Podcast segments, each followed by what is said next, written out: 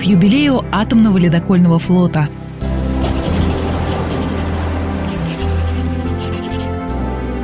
Записки капитана Баринова.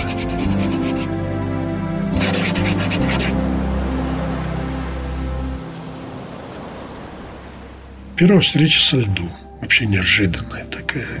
Во-первых, попал на Арктику. Не хотел на Арктику. Боялся. Знаете почему? Потому что ледокол только что пришел с полюса. Практически все члены экипажа были награждены орденами и медалями, а несколько человек, капитан, главный механик и еще один член экипажа, старший мастер Попов, были присвоены звание Героев соцтруда. По нынешним меркам это очень круто и вливаться в героический экипаж какому-то молодому, только что закончившему курсантские свои годы, это немножко страшновато было. Хотелось что-нибудь, так скажем, попроще. Но получилось, судьба распорядилась так, что попал. Знаете, а люди-то, они хоть и носят звезды или ордена, они какими были, такими и остались. Оказалось, очень хороший экипаж. У них вот какой-то звездной болезни нет. Вот такого, как, ну, может быть, встречается зачастую сейчас. Я звезды-то признаю только вот на небе и на груди звезды героев Советского Союза, соцтруда и героев России. Остальные звезды для меня не существуют, я имею в виду,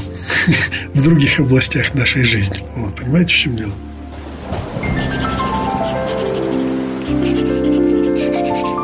Записки капитана Баринова.